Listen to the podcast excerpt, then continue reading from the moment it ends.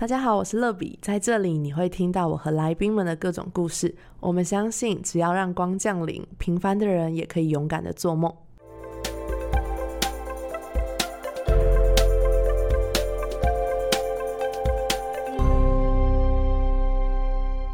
欢迎光临，我是乐比。这一集的节目呢，就是我们想要聊聊有关于成绩对于一个人生命的影响。最近学测已经放榜了，然后也刚填完志愿。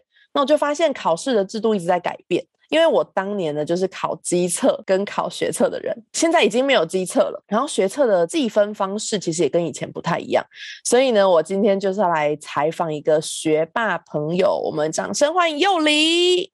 耶，大家好，我是幼梨，我是考过末代机测的人。哦，你有考过机测哦？对，我是末代机测，是最后一届。哇，我之后的都是考会考了。那你的那个机测是几分？我现在记印象中不是很明确，我已经有点忘记，满分是四一二吗？好像是，我记得，因为我们那一届是三百分，然后后来变成三百一十二，然后又变成四百一十二。听起来我好像很古老哎。如果我没有记错，我那时候机测考了三九六。哇，这是什么分数？我考了三九六。对哦，哎，我觉得这对我们，就是我是中部来的小孩嘛，所以就对我们来说，这个分数真的是超级可怕。就是在我们的城市里面，如果考这个分数，应该就是那种整个彰化县可能前十名那种。像我们那时候考第一志愿彰化女中，在我们那一届 PR 值，我记得是九十四就可以上了。哦，对，但是在台北应该是九十四，应该只能上到第五六志愿了，可能是没有办法上。前三志愿的，对，好像没办法。那个对，所以我觉得每次听到这种成绩，就哇，就内心倒抽一口气，真的好厉害哦。那我今天很感谢佑里，因为我们其实约了好几次，就是要录这个 podcast，这次终于约成了。那我要跟大家分享，就是我的 podcast 前面的某一些集数有英文翻译，就是佑里帮忙的。对我要在这边节目上郑重的感谢一下佑里。对，谢谢，很开心有乐比给我这个翻译的机会，让我可以重拾英文。哦，哎，所以你平常的工作是不会用到英文的吗？第一份工作有，但是现在的工作比较不会用到英文的，以前的比较会。哦，所以你会不会觉得说这么久没有用到英文之后，现在的程度可能跟考大学的时候有点落差了？应该还是会有吧，毕竟英文这东西可能还是要一直去学习，一直去复习它、接触它，才有可能比较容易维持在一个比较好的水平。嗯，哎，那我想问一下，你当时候在考大学的时候，那时候就是你是怎么样去读这些英文啊、国文、社会、自然这么多不同的科目？因为像我这种凡人来说，我们通常都是只会有一两科是比较擅长，然后其他都是超级不会。可是像读第一志愿的人，基本上就是全科都是要兼顾的，就是如果你有哪一科。很弱，基本上就是很难上比较好的学校。那你是当时是怎么兼顾这么多不同的领域的科目？其实我那个时候我擅长的东西也没有到特别多，因为我自己是读文组，然后可是文组其实听名字会觉得说，哎，文组的人可能国文、英文、社会啊、地理、历史、公民嘛，这些都很好，然后可能大家就觉得说啊，那文组人就是文科很好。那我刚好相反，我是只有数学很好，然后其他都还好，这样，其他都没有特别厉害。然后其中地理跟历史就是烂到一个，就是通常都是在全班的的就是后几名这样，就是很烂。然后国文跟英文就是普通，就没有特别强。那我那时候在准备这些科目的时候，我就觉得说，如果是强项的东西，就绝对不要放手，因为我就只有这个了啊！没有把我的强项读起来的话，那我还剩下什么？所以我那时候我就很认真的把数学，因为我自己觉得数学是比较像是我的强项，所以我就每一天都很认真在写数学练习题。然后对于一些比较不熟悉的，可能是地理跟历史，我那时候我真的是还跟别的同学要不要的课本，然后就在那边剪地图啊，然后做笔记，然后把所有考古题拿出来，然后可能错三次以上的，我就觉得说这个可能就是大考会考的，我就自己模拟了各种的猜题，靠着猜题，然后我就自己做了。属于我自己的地理还有历史笔记，那我后来也都有考到，就是前标，我不知道现在叫顶标还是前标，我有点不是很记得那个算法。然后，但是对于比较擅长的科目，可能除了数学之外，另外我文科最擅长的应该就是公民了吧？那时候我是完全没有读的，但我的公民，我印象中那时候考出来，我好像有全国前三百名吧，就是 太夸张，八十六分还是几分？但我完全没有读。然后，那你你那时候为什么会决定要放弃这一科？是因为觉得已经没什么好读，都已经会了吗？其实不是放弃它，因为我了解我自己的状况，我还蛮认识自己上课的时候是一个什么样子的状态。就我那时候上课，我每一堂课，公民是少数，我每一堂课都很清醒的课。哦，所以你上课的时候都已经听懂了。对，然后考试的时候也都会，所以原则上公民其实是一个我不太需要复习就可以拿到很高分的一个科目。学习的方式有可以大概可以自己评估，可以分成几类。一种是你不用特别去记就已经很厉害的，比如加减法这种，现在这个就是大家都会，你不用特别去比它，你都已经会。这个是如果某一个科目可能已经有到这种程度的话，那这个就可以不用读。那另外一种不用读的，就是读了也不会的，可以不用读。就只有中间那个，哎，我可能也不是说完全很烂或是什么，但是我知道我读一定可以进步的。那那种科目才需要放心力在那边。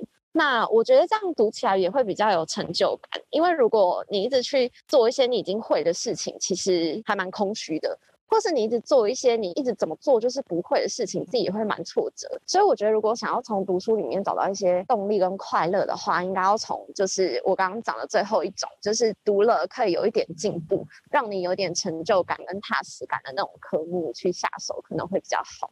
嗯，我刚听完你分享的时候，觉得真的是跟我不同的境界，就是真是神人等级的。为什么？没有，因为我我觉得，就像我刚刚问你说是不是全科的时候，你就可以对每一科做出分析。但我当时是属于你刚刚说的第一种加第二种。就是我的科目只有处于很好跟很不好，然后那种中间类型的其实真的蛮少的。就是因为像我就是读中文系嘛，所以我国文在以前就是我就是非常热爱，我不能说我在读它，我是享受它。就是我在看这些东西的时候，我是很快乐的。就是我在读国文的时候，即便我是看一些什么大家现在会觉得很无聊的一些国学常识啊，或是背一些古人的一些奇妙的嗜好，我都会觉得这是一种很快乐的事情。我也不知道为什么。可是如果我看数学，就是真的超级无敌痛苦，怎么样都不会。然后我其实高中补了三年的数学，可是我考大学的时候，数学还是考底标，我是考五级分。哦，那时候满分是十五嘛？对，十五。我就觉得天哪，怎么会这样？就是我花了三年的补习费，然后考五级分。那五级分其实照理说，就是我用猜的，应该也差不多是五级分，因为数学没几题，你知道的。其实你猜的应该 有可能会接近十，怎么怎么会这样子？没有就觉得很困难，然后所以，我我现在回想起来就觉得哇，当时怎么花那么多钱去补习，真的好浪费哦！存下来不知道可以买多少东西，就是现在会有这种心情。但是我觉得，我早点听到你这个的话，我就应该不要去补数学，然后我应该是把我其他的科目去好好的做一个学习，可能会更好。对啊，你至少你自己就会快乐比较多啦。嗯，是。哎，佑里，我之前听说你有一个很厉害的经历，就是你在大学只考了数一考了满分。那年的当然也是因为我运气比较好，是因为那年的数乙比较容易一点，因为前一年的数乙考得非常非常难，然后所以就有家长反映，然后所以后来考试委员他们就有把题目处理的比较简单一点。那我那时候会拿到满分，我其实也蛮意外的，因为我其实平常模拟考的成绩都是什么七十几啊、八十几啊，八十几已经是比较好了，但也没有说什么拿到满分过，所以我就会觉得说，哎，那其实我的数学也。没有到非常好，所以我那时候才每一天都很努力的练习，然后想说可以尽量把分数拉高一点。因为数学是我们第一天第一个考试，其实我平常是一个不是很容易紧张的人。平常我知道有一些我们的同学他们在预备考试的时候压力都非常的大，那有些可能就会出现一些症状。这个是还没有考试的时候，我的同学就已经有一点这样子。然后我自己平常我觉得自己心态调整蛮好的，所以我平常就。不会很紧张，可是不知道为什么，就是那一天一想到我可能会考烂这件事情，我就开始全身整个人就是都不对。胃超级超级痛，他根本还没有开始考试，我胃就超级痛，痛到是我手会一直发抖，完全没办法把笔拿起来的那一种。我那个时候我在考试前，因为考试前会有一个预备钟，然后就是告诉你说差不多要预备坐下来，然后再上一次的时候就是正式考试。预备钟打了的时候，我就坐在我的位置上。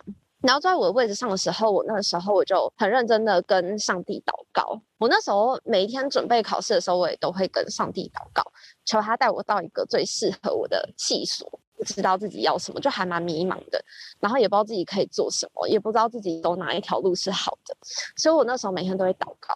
然后特别那一天超级紧张的数学的那一天，我在考试之前我就手就抖到一个不行，然后肚子就很像是一直被人揍的感觉。那我那个时候我就跟上帝祷告说：“主耶稣，我都已经努力到现在，求你帮助我，至少让我可以顺利的把考试的这个题目写完。”然后我觉得很奇妙的是，当我一祷告完之后，我的胃就立马不痛了。哇，我这真的很感动哎！而且这个是在考试前还没有想的时候，我立马做祷告。我觉得那时候很感动，是哇，我觉得神你真的在我旁边。他有神在我旁边，这些题目算什么？然后我就很顺利的把考卷写完。写完之后，我其实也觉得啊，就写的蛮顺，没有什么不太会的，那应该也是可以拿个九十几。就没有想到，我那时候我印象很深刻，是好像每一次的大考，报纸就会出一些补习班的答案。对，补习班会先出来。没错，我那时候就对补习班答案，我就偷偷跟我爸说：“爸爸，爸爸，我好像好像是满分哎。”然后我爸就说：“小声一点，万一被一些考不好的人听到怎么办？” 我那时候想说：“啊，算了，就我那时候也没有太放在心上，因为我觉得有时候补习班的答案有可能是错的，所以没有太在意，就想说可能只是空欢喜，或是手写题可能有个漏掉什么的，可能就没有办法满分，所以我那时候就没有很在意。没有想到我拿到成绩的时候，真的就是满分。”哇哦！啊，神，你真的是超乎我所求所想的，把祝福给我耶！因为我原本只是期待顺利的写这个题目而已，但你竟然给我满分。我那时候就觉得很被激励，真的是满分这件事情，我会觉得不是我自己做到的，我觉得是神他听了我的祷告，然后他给我的一个小 bonus，是真的好棒哦！我觉得我刚刚听完这个故事，真的觉得超感动，就是我要跟听众分享一下。可能很多人都会说，哎，基督徒是不是祷告之后都不用努力，然后上帝就会帮我们达成很多的目标？其实并不是，就是祷告只是。就是我们平常还是要努力，但是祷告你会知道神与你同在。我觉得刚刚你分享的这个故事、这个见证，让我最感动的地方是你很不舒服，可是你祷告，你知道上帝在看顾你。可是并不是说好像求名牌，就是你祷告的时候就告诉你答案是零、是负一什么，就是并不是这样子。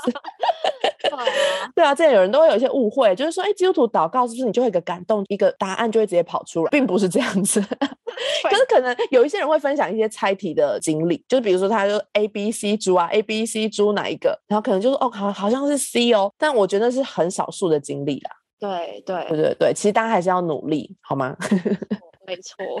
对，那现在讲到就是幼林，这就是你的成绩一直以来可能都不是你会比较会担心的部分，对吧？就是对对，那你是就是你是从小就是一个天生很聪明的人吗？还是你是一个很努力在读书，或是在怎么会有这么样？好的成绩，有是读书对你来说意义是什么？我觉得在我很小的时候吧，在我小时候的时候，我好像就会模仿别人写字，所以我其实从很小的时候就识字，然后所以我爸妈一直觉得我是一个小天才，因为我幼稚园的时候我就会熟背三字经啊、弟子规什么。哇！就我幼稚园的时候会那么努力，是因为老师说有奖品可以拿。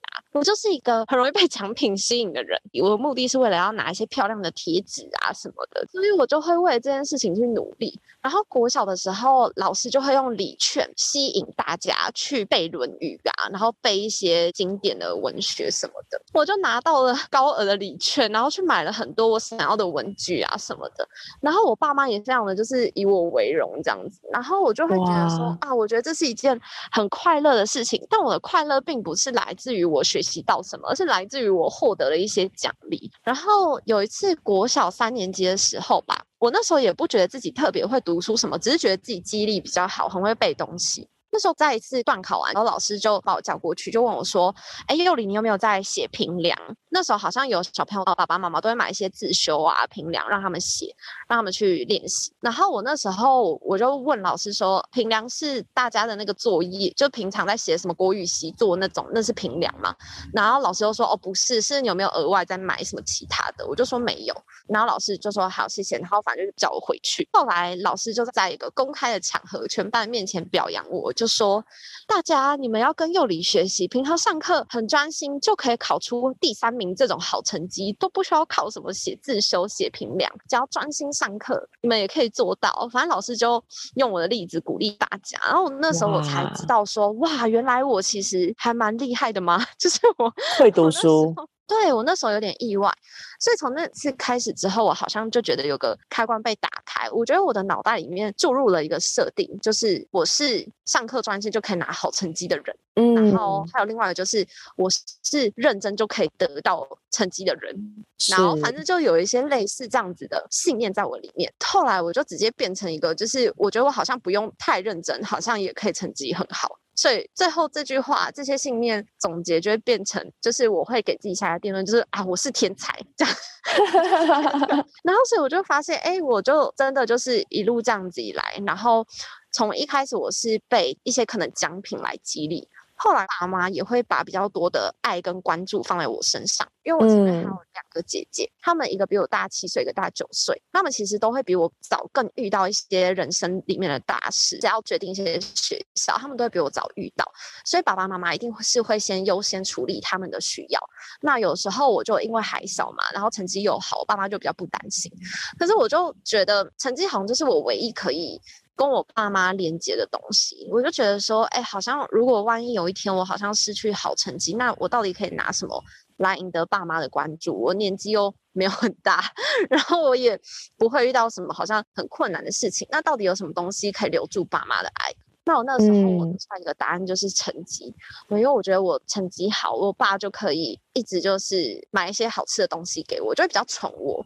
然后我那时候就会觉得说，成绩就是我证明自己值得被爱的一个工具。对，那刚好我有这个天分，那我就要多争取一点。所以我那时候求学过程里面，我花了非常多的时间在读书。嗯，是。因为李所以你会有这种想要去争取这些荣誉，或是争取爸妈的爱，是因为你觉得你没有吗？为什么会有这样子？我觉得我没有的原因，是因为其实我从很小的时候就很习惯一个人在家。从我幼稚园开始吧，有一个记忆是，我就是钥匙儿童，就是 我就自己拿钥匙，反正每天放学然后回家，我就会一个人在家，然后一个人写作业，一个人做自己的事情，都是一个人。有时候天色如果已经很晚，可能已经到可能七八点，都还没有人回家的时候，我就觉得，哎，爸爸妈妈是不是把我忘了？哦，所以我很常有这种就是孤单跟不确定，就是没有安全感。我会觉得说，哎，到底我现在是被遗忘了，还是其实他们真的只是比较晚回来？当时间一长的时候，我就会开始觉得，哎，是不是我其实无关紧要，没有那么需要被摆在第一优先被照顾？就我那时候，我就会觉得心里面有一种不平衡。我知道爸妈也很爱我，但我就会觉得，我总觉得我好像值得比别人更多。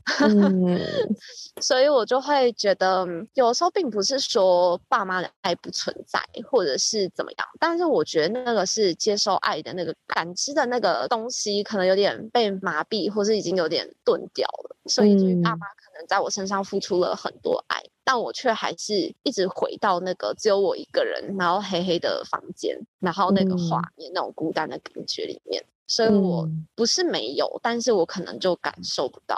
对，可能就是在成长的过程当中，就是有一些缺憾吗？可以这样说吗？没错，嗯，对。那哎，可以跟我们分享一下，就是你跟姐姐的关系吗？因为刚刚你有提到说前面有两个姐姐，所以是姐姐她们都不会跟你一起生活吗？为什么只有你一个人在家里？他们两个，一个比较叛逆，所以一个比较常在外面玩到很晚才回来。嗯，另外一个是比较乖，会去补习，所以补习的时间也可能就是九点十点。才会回来，所以才会变成我一个人在家。那那个时候，其实我跟大姐感情比较好，因为我们就觉得我们比较像，然后我们会一起就是不喜欢二姐，就是会一起排挤她。那她刚好就是也不喜欢这个家，所以我们那个时候其实关系大概就是这样。其实我跟大姐也没有到说很好，但是我们有了共同的不喜欢的人，所以我们就变得比较好。但是对于二姐，我就会一直觉得说，她就是我们家里面就是造成爸爸妈妈很多困扰啊，或者是什么，就是我心里面对她的一些定论，会让我没有办法把她当做我姐姐来看。而且我那时候甚至想过，觉得如果没有你该有多好。嗯，那时候姐姐做了什么事啊？为什么会有觉得希望她不要存在这种想法？我第一次看到我爸妈哭，就是因为我二姐，就觉得怎么有小孩可以这么难带，然后这么的嗯让人操心。但是其实他实际做了什么，我其实也没有到很清楚他到底做了什么事。但是我印象很深刻的是，他有逃过家，反正就有各式各样的理由做过很多我跟我大姐不会做的事情。但我觉得最让我不开心的是。我认为他对我生命当中造成一个蛮大的一个影响，是我一直觉得这样子成绩不好又叛逆的小孩不应该值得被爸妈爱。哦，但是我觉得我对他最厌恶的地方，就是因为我知道我爸妈依然很爱他，就觉得很不公平。对我就会觉得凭什么？那我那么嗯努力算什么？所以我就会觉得说，哎，我好像很努力、汲汲营营去获取的一些些微的关爱，好像就好像其实根本就是在你看来，其实根本就一点都不重要。就是你什么事都嗯不用做，你就这么懒，就是爸爸妈妈还是依然爱你。我觉得这是他最可恶的地方。嗯，所以其实严格来说，并不是他做了什么，是他什么都没有做，甚至就是很懒，但是却依然我爸妈就是有的时候还是我自己会觉得很偏心，很偏爱他，嗯这是让我觉得最不能接受的。嗯，哇！我听你完讲完这个故事之后，我真的觉得父母需要好有智慧哦，就是你看每个孩子真的都不一样，因为你们是生长在一样的家庭，然后也都没有给外人带，都是爸妈自己带大的。亲手带的，对，然后住在同一个屋檐下，然后也没有说什么谁就是从小寄养别人家都没有，可是养成了三个完全截然不同个性的姐妹。对 对，然后结果就是，就我觉得可能在二姐的心里，她也会觉得说她不如小妹优秀，然后可能在小妹的心里又会觉得说二姐凭什么得到爸妈的爱？就是其实这中间的情节是非常复杂的。真的可是后来，因为我知道你二姐对你生命当中有很大的影响，就是算是带领你进到基督信仰的里面。呃，算是算是。嗯，那中间又发生什么事情？怎么会让你们这种世纪大和解呢？在我国中的时候啊，就是跟他最疏远的时候，然后他从国中之后开始慢慢接触信仰，到他高中、大学的时候，他就很稳定的去教会里面，稳定的开始聚会。那他后来就是也顺理成章就受洗了。其实当下听到他受洗，我其实是非常不爽的，因为其实我从小也有听妈妈跟我分享过福音，有什么耶稣爱你呀、然后耶稣会赦免你的罪，就是那种耶稣的救恩。然后我就觉得哇，真好诶、就是从小到大没做什么好事，然后做那么多很可恶的事情，然后竟然就是只要信了耶稣，好像一切都好了。所以我那时候其实对于他得救，我其实是很不屑的，觉得说哦真好，就是那你现在是怎样最多得赦免是不是？就是以前 做的那些事，对啊，你现在都被赦免啦，很好啊，对啊。然后我就觉得，就其实还蛮嗤之以鼻的。所以他其实受洗之后，我也没有特别把他当成家人看，我就是都把他当空气。嗯，但是因为他那个时候已经受洗，所以他那个时候其实非常想要恢复跟我的关系。虽然我不知道为什么啦，我没有听他特别讲，但是他就觉得与家人的关系，这都是他最大的遗憾吧。所以他那嗯个时候，他其实就很努力祷告这件事情，就是希望可以跟我跟家人恢复关系。那在我高三还是高二的时候，有一天晚上，就不知道为什么，只有我跟他在家。然后那天他回来的时候，然后我就有点，反正我就有点觉得不是很想再待这个空间。我不知道为什么，就那一天我那时候就是刚好想要泡茶，然后我那天我就很莫名的问他，我觉得那天好像不是我自己在讲话，我那天我竟然问他说，你要不要一起喝茶？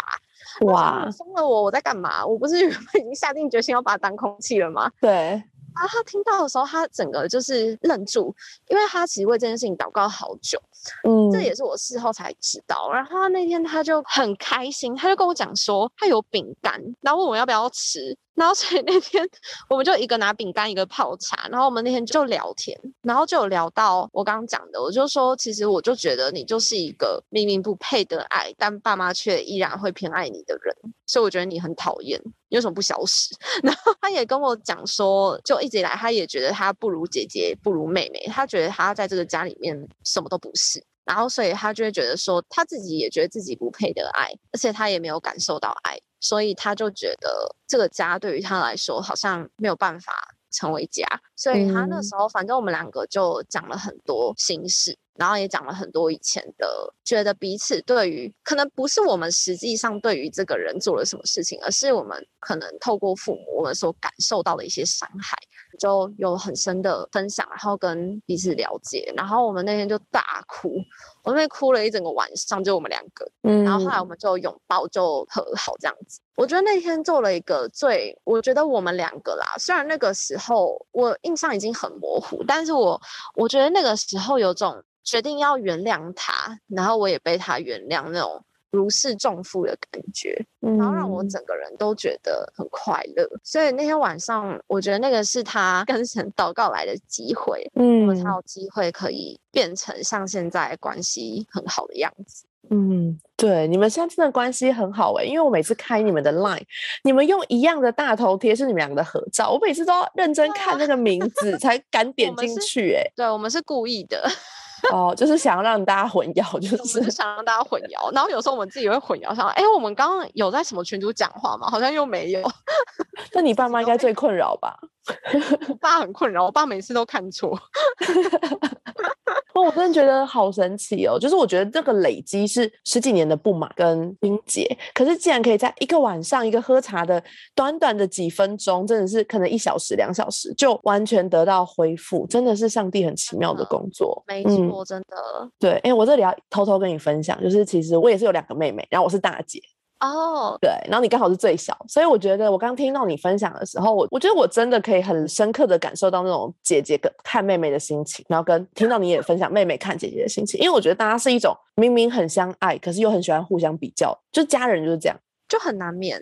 对我觉得兄弟姐妹就是从小就会觉得说爸妈比较爱谁，就是会有这种比较在我们的里面。然后，但是我们其实很想要竭力的去爱彼此，可是又会去，我觉得有点像去去争夺那些爸妈的爱，然后有点可怜。其实我觉得有时候我们好像在乞讨的感觉，就是你可不可以多看我一眼，或是你可不可以多在乎我一点那种感觉。但我觉得那个是每个人心里面最深层的需要，因为每个人嗯都希望在别人的眼中自己是最特别的那一个。就对，我真的希望，我我是第二，或是我是第一没有了之后才勉强选我那种感嗯觉。我觉得那个，被看中，然后被当做是特别的，我觉得也是我之后就是我那个时候会决定要进到这个信仰里面的原因。嗯我在嗯，上帝眼中不是都在说什么神爱世人，然后我就觉得啊，好廉价，就是就是你都爱大家，那你爱我也没什么了不起啊，这样。对啊，对啊，就是那有收啊。但我后来就是真的感受到，所有我经历过的事情都是神一步一步的带我走，所以我后嗯。来才觉得，哇，神你真的是很看重我，把我当做我最独特的那一个。嗯，你对每一个人都是最独特的那一个，嗯。不是那种爱就不是比较出来的，因为有时候人给爱会让我觉得有条件，就好嗯。像我得要怎么样我才能够有什么，但是我觉得神的爱就是无条件的让我感受到，对，我不需要干嘛，你就是就爱我原本的样子，我就会觉得这个是我一直以来都想要的东西。嗯，是，所以我刚刚听到你，你姐姐在为跟妹妹关系恢复祷告的时候，我也很感动，因为其实我一直都在为我跟我妹妹关系可以恢复来祷告。我们之间的关系其实很微妙，就是我们并没有不好，可是我们就是很疏离。然后我对我自己其实是一个非常在乎朋友跟在乎关系的人，对啊，有点意外耶。对，所以大家听到我跟我妹妹关系不好的时候，每个人都会觉得说，怎么可能？就是你这么看重朋友，你这么看重关系的人，对啊，对啊，对我从小记忆以来，我觉得我们好像一直在比较，就是我们的那种关系其实是蛮疏离的。然后一直到长大的过程，就是我记得我有一次很深的伤害她，就是在我妹妹要考高中的时候。那我也是读前三志愿的那种人，但我妹妹就是在彰化市里面绝对是倒数三名的。就是听到读到那个学校，就觉得怎么会？我有点忘记他那时候 PR 值几分，但是他是我可能是前面八十趴，他是后面那二十趴的。嗯嗯嗯，对所以我印象很深刻，就是我妹妹考试成绩出来那天，我妈就是很难过，她就觉得说，明明就是长在同一个家庭一样的教育，为什么有姐姐可以考前三志愿，为什么妹妹就是连国立都考不上？就是她那时候也很生气，然后就把我妹骂了一顿，然后后来我妹就到房间来哭，结果我不但没有安慰她，我当时就是觉得很傻眼，对我就数落，我就说，你看你就是三年都不努努力，现在才会落得这种下场之类，我就讲一些难听的话，我现在还记得哎、然后我到现在讲听到我都还觉得我怎么这么坏，然后我记得那时候我妹就是一直哭个不停，然后有一天她就写了一封信给我，她的意思就是说她觉得她的资质不如我，然后我们家家境不好，所以她从小就觉得把所有的资源都让给我是最好的投资。哦，然后我那时候看到的时候，其实真的觉得非常的，我觉得既心痛，然后不忍心，然后又觉得自己怎么那么不懂事。就妹妹就说，知道爸妈工作很辛苦，然后可能要去补英文，英文就会变好。可是她就觉得说我比较聪明，所以让我补最好的。然后我没有想过她是用这个心情在面对成绩还有我，所以她可能就是那种，即便就是努力了，因为她绝对是努力的人，就是从我前从小到大对她的认识，她不是那种会摆烂的人，然后她也没有学坏，她也没有交坏朋友，都没有。然后她每天也都是好好的上学，好好的回家。然后该做的事情都有做，然后也会好好写作业的人，可是他就是不会读书，嗯所以我觉得他可能会觉得他已经努力了，但是怎么都没有人看见。那这个是我跟他最后的记忆。然后到我去读大学之后，其实我的生命当中就是几乎没有这个人的印象，因为我妹妹是一个非常的。哦，我觉得含蓄的人，他不会主动跟你联系，然后也不会主动跟你分享任何的事情。可是他知道我所有的事情哦，他知道我最好的朋友是谁，因为他会很喜欢跟我聊天，然后他都一直问我问题，但是他不让让我追踪他的 IG，然后不让我听他的故事，然后不让我认识他的朋友，啊，为什么？很奇妙。我其实到现在还是很想知道为什么。如果有一天他进到你的小组，拜托你牧养他的时候，可以偷偷告诉我。可以，对，然后我觉得很奇妙是，反正中间发生很多事情，但是我们最近这一两个月吧，就是我把我妹妹放到我我手机里面，就开了一个七千次祷告的名单，然后我就用计数器，手机的计数器，然后它可以同时记很多个，然后我就把我妹妹放在其中一个。其中我现在对我现在好像才祷告到两百多次而已，就是其实也没有很嗯多。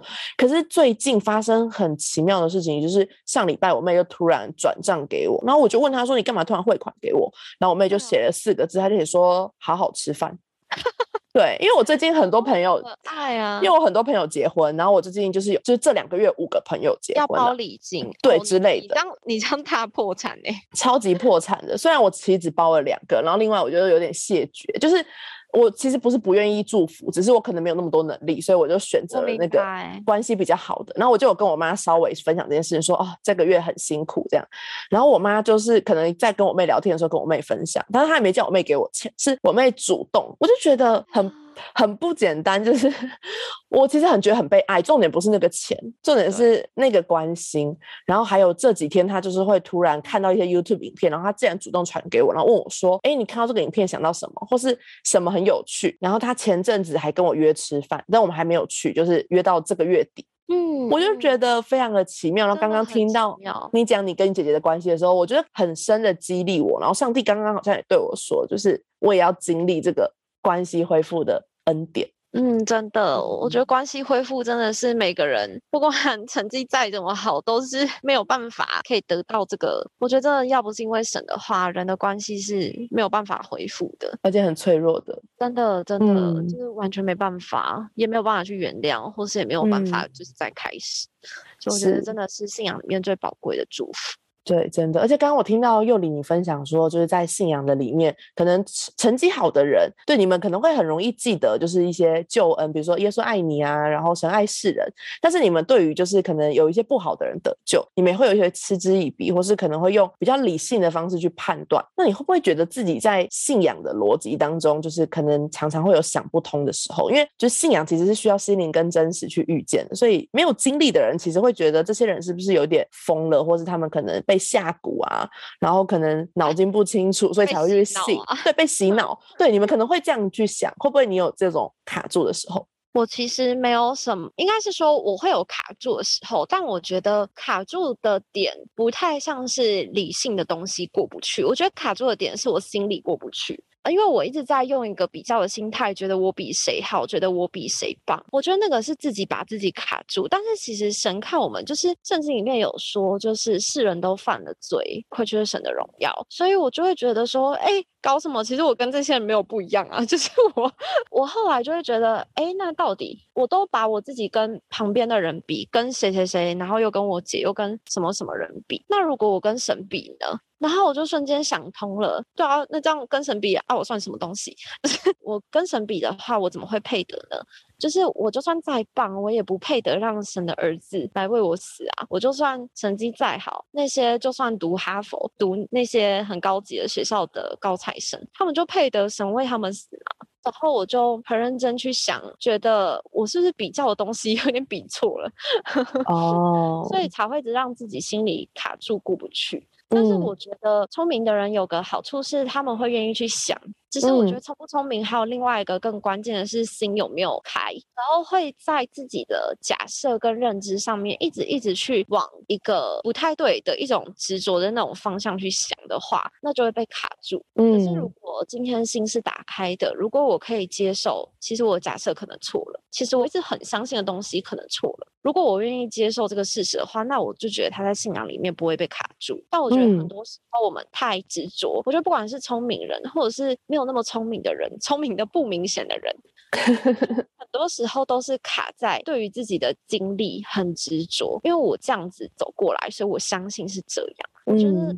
大家都是比较偏向这种，所以如果我不是这样走过来，如果我不是有这种认知或是经验的话，我就会觉得别人说的是错的。所以我会觉得那东西在于我愿不愿意相信，或者是承认说这世界上其实有很多可能是我没有办法去控制，或者是说可能会超过我的认知，以至于有很多聪明人他们都会选择靠自己去安排一些呃人生的规划，或者是可能有很多的打算，嗯，几岁结婚啊？我这有遇过有一些同学，他们真就是规划什么二十五岁要相亲，然后几岁要生一个小孩，这他们就是反正在规划自己的人生。对我觉得认真生活没有不对，但是我觉得是不是有时候可以去想一下，哎，我现在做这些是最好的安排吗？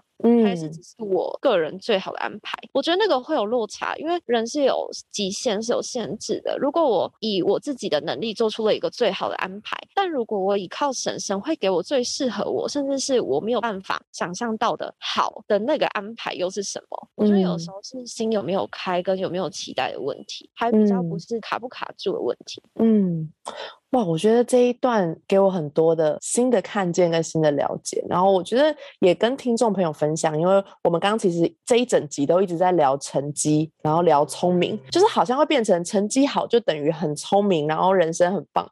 可是我觉得刚刚佑里讲了一个重点，就是其实重要的不是成绩好不好，而是你有没有智慧，还有你的心灵有没有被打开。我觉得这件事情蛮重要的，因为有时候如果我们只是在乎考几分。那其实你出社会之后，可能你就是变不聪明了。对对，因为你可能会遇到很多的生活的挑战，然后你会有很多人际关系的问题，是没有办法就是透过考试，然后就去得到一个好成绩，然后被喜爱。没错，对，所以我觉得也要祝福大家。虽然我们刚刚前面在讨论成绩，但是其实我们是要分享的是你的生命当中看重的价值是什么，不要让成绩去影响了你对你自己的看法，然后还有去比较，就是你是不是值得被爱的。好，那今天的最后呢，就是我要来让佑里抽一张祝福卡。那因为我们现在是在不同的地方录音，所以我要帮你抽。好，OK，抽了一张，我现在来念给你听。好，呃，你的主题是乘风而起。那经文是诗篇十八篇的二十九节。我倚靠你的力量迎战敌军，靠着我的上帝越过墙垣。内容是有好些事情你好努力、好用力去做，但也是好累、好累。甚至没有想象中的顺利，或是好不容易成功了，但你也精疲力尽了。你放过风筝吗？风筝能够翱翔天际，不是靠着用力，而是迎着风势乘风而起。亲爱的，别忘了你有最大的靠山，我们的主耶稣。当你又想一个人去完成一些事情的时候，记得跟他说，记得交托给他。记得与他一起同工，乘着他给你的能力、智慧、勇气，你会发现你可以做比你想象中更大的事。阿门。嗯，今天抽到这张祝福卡，你觉得上帝有没有对你的心说话呢？有，这整段都是在对着我说的。哇哦，嗯，那是会觉得，对，又是比较的问题。嗯，想要一个人。对，有时候我就会想要 be alone，就是 最近这念头很常出现在我心里面。就是有时候就是会想要一个人，然后有时候会觉得，可能有些事情是需要团队去完成，但是会觉得说，哎，我好像一个人就可以做了。所以那个感觉，但是我自己一个人就算做到，我也不是很快乐。所以我就在想说，哎，那那个是什么？就是为什么我会想要？一个人，所以我现在努力在做的事情就是尽量把自己放在团队里面，不要落单了。我觉得这是我现在可以做的事情。但我觉得神真的是很了解我，知道我在干嘛，知道我想做什么。对，我觉得上帝真的好了解我们每一个人，因为我认识幼里其实也蛮多年，虽然我们很少有机会深谈，但是我觉得这就是基督徒很奇妙的地方，我们有时候没有那么长时间可以交流。可是我们却可以在很短的一个祷告或是一个简单的分享当中，就觉得心很靠近。真的，真的。对，那我相信上帝透过这个祝福卡，也要祝福在你的生命当中。因为我前阵子其实有听说你的一些，就是你自己跟我分享说，你跟团队，就是你很想要更多，就是带领团队。或是让团队可以更永续传承，我相信上帝在每个人生命当中都有最好的安排，所以相信你心里所想的，上帝也正在工作，所以你必须要更信心的往前行。真的，真的，谢谢。我很想要祝福，如果大家今天有听到这一集的。朋友们，真的是要特别祝福大家的生命里面能够迎着认识神得着智慧，因为很多时候我们会以为智慧是看书来的，或者是可能要去听很多讲座、听成功人士讲的，但是其实认识神就会得着人生里面最大的智慧。阿门。不管是关系上面的恢复，或是我们跟人之间可以不再有距离，可以享受，真的是。神赐给我们美好的生命。可以享受每一天活在这个世界上的感觉，我觉得这才是不管是痛苦的，可能有遇到开心或是不开心的事情，但是因为认识神，所以可以享受活着的感觉。我觉得那个是很宝贵的。嗯，所以想要祝福大家能够因为认识神得着平安，也得着福气。阿门。感谢主，我们再一次谢谢佑里来到这个节目，然后也祝福每个听众的生命当中都有光降临。我们下周见，拜拜，拜拜。节目的最后，想邀请大家给欢迎光临五颗星，并且留言分享你的心得。想更多认识乐比的话，欢迎到我的 Instagram sunlight 零零七底线。我们下周见。